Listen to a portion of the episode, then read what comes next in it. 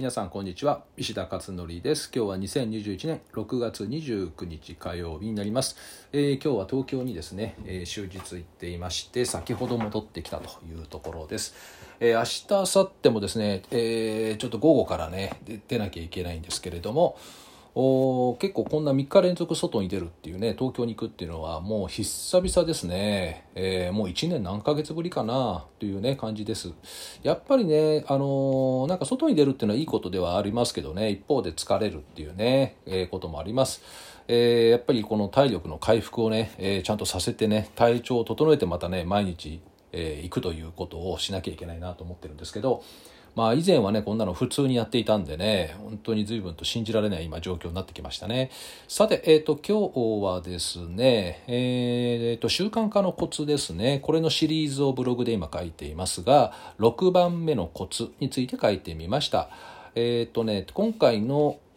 キーワードは公開するですね。公開、えー、公開っていうのを表にオープンにしていくっていうことですね。で習慣習慣にやっぱりするためにはこう続けるためには何かしらのこうね張り合いがないとね、えー、いけないと思うんですよね。で例えばあ整理整頓っていうのを習慣化したいとしたら整理整頓してる様子をですね毎日ブログに上げていくとかね。えこれもブログに上げるのは公開するっていうことですよね。でそうすると公開するとですね見てくれてる人がいたりするんですよね。もう一人でも見てくれたらなんか嬉しいですよね。でそれが張り合いとなって続けることができたりすると。あといいねなんかついたらもっとね、えー、書こうかなっていう気になったりしますよね。まあ、私もブログは今から5年前かな始めていってほとんど誰も見ないんですけどでもまあ見てくれる人はね何人かいるんですよね。あ見てくれる人いるんだと思ってそれで書き続けてきたっていう経緯がありますねだから人に見られているという状態を作ってしまうことで何か応援されているようなね錯覚に陥ったりとかねまあいい錯覚ですけどね続けることができるようになったという経験、えー、こういうのはおそらく皆さんあるんじゃないかなと思うんですよね。えー、見られるから期待されるからしっかりやらないとっていうそういう心理状態ですね。あとまあ逆にね見られると嫌だっていう人も一方ではいますよね、まあ、そういった人は公開する公開することで習慣化するっていう方法はやめた方がいいと思うんですけどね。えー、多分ね例えば日記の例で言うとその紙にね紙の日記に黙々と書き続けることがずっとできるタイプの人っていうのはおそらくあまりオープンにしたいと思わないだろうと思うんですよね。だけど私みたいなこの三日坊主のタイプっていうのは公開することによってやらざるを得なくなって続けていく。である一定期間続くと習慣化するので努力なく続けることができるというね。こういった形になるんですよね。だからタイプによっても違うかもしれませんよね。この公開するして続く人と公開はしたくない人とね。多分2種類いるのかなっていう気がしますかね。あとまあ最近は体力づくりのアプリで自分がね日々やったトレーニングをシェアしてで仲間と励まし合ってやっていくっていうのもありますよね。えー、この間私が買っ、えー、アンダーマーの、えー、靴なんですよ。ジョギング用の靴ね、まあ、私はウォーキングで使ってんだけども。でこれはですねアプリと連動して Bluetooth でつなぐんですけど自分が歩いたところが全部マップに出たりとかあと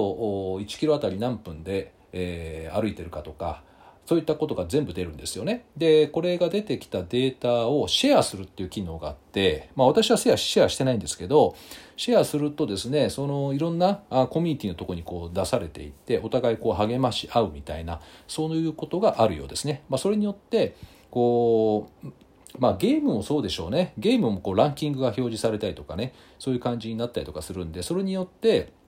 まあもっと頑張ろうみたいな、あと自分と同じようにやってる人がいるっていうこと自体でこう勇気が湧いてくるとかそういった仕掛けが施されてるようですね。なので今はもう IT の時代になってきているのでこういったアプリとかを使いながら今までは三日坊主だったんだけども続けるための仕組みっていうのがですねこういった中にも組み込まれてきてるということですね。えー、なのでこの公開をするっていうのも一つのね習慣化のコツだと思うんですよね。なので、もし何か習慣化させたいっていうことがあればですね、えー、ぜひこういった形でオープンにしてみようというのも一つの方法ではないかというふうに思います。えーと、まあ、いうことで今日は6番目のコツでした。あとね、残り4つあるんですね。7、8、9、10とね、これもあります。まあ、これもおいおい、えー、段階的に、えー、このブログに書いて出していこうというふうに思っています。さて、えー、そんな感じで、えー、あとはちょっと雑談を少しして終わりにしようと思うんですけど今日はあ夜にまた2本ズームがあって、えー、6月は本当にねズーム多かったですね60数本ですかね。えー、ズームという形でやって明日が30日でラストでしょ明日もあるんですよね午前中ズームがあってで、えー、あとは1日になって7月でこうまたね日付あの月が変わるということですかね。えー、この6月っていうのは本当に、えー、ね、祝日もなく、えー、本当にあの普通の、ね、人にとってみたら結構びっちりねあの活動しなければいけない月ですよね。だからまあまあ、私の場合はあんまり土日とかあんま関係ないので、まあ、同じように動いてるからなんか農民みたいな感じですよね、えー、農民みたいな農閑期のない農民みたいな感じで一年中動きまくってるんですけどだからあんまり曜日感覚はないんだけどもただまあ世間がこう休みがあって止まるとやっぱりこの連絡もあんまり来なかったりとかメールもね来なかったりするので、えー、全然ね、えー、やっぱり量は減りますよね仕事の量は。だけど一方でいろんな今ズームをねたくさん入れていて例えば経営者会の方々メンバーは、えー、のその個別コンサルみたいな形でですねズームでやってるんですよね1対1で半年に1回あのやってるんですけどそういった形のものがたくさん入ってたりあとママカフェのゲストとかねの参加もえー、これも月に15本から20本ぐらいやってるんで、えー、これがねズームで入ってきたりだからこれがね土日に入ったりする場合もあるんですよねなのでまあ私はさっきも言った通りあんまり土日は関係なく動いてるんで全然へっちゃらなんですけどただやっぱりねできればあれですね。リズムがあった方がいいかもしれないね。人間ってやっぱり7日間のリズムでずっと生活してるじゃないですか。結構長い期間ね。えー、だからこのやっぱり7日リズムっていうので、えー、こうしっかりと合わせていきながらこのリズムの中で生きていくっていう方がいいかもしれないですね。今ねリズムないんですよね私はね。だからそこはちょっとね問題だ問題だと思っていて。まあやっぱりちょっとリズム作っていくかなっていう感じもね今ちょっとしてはいるんですけど。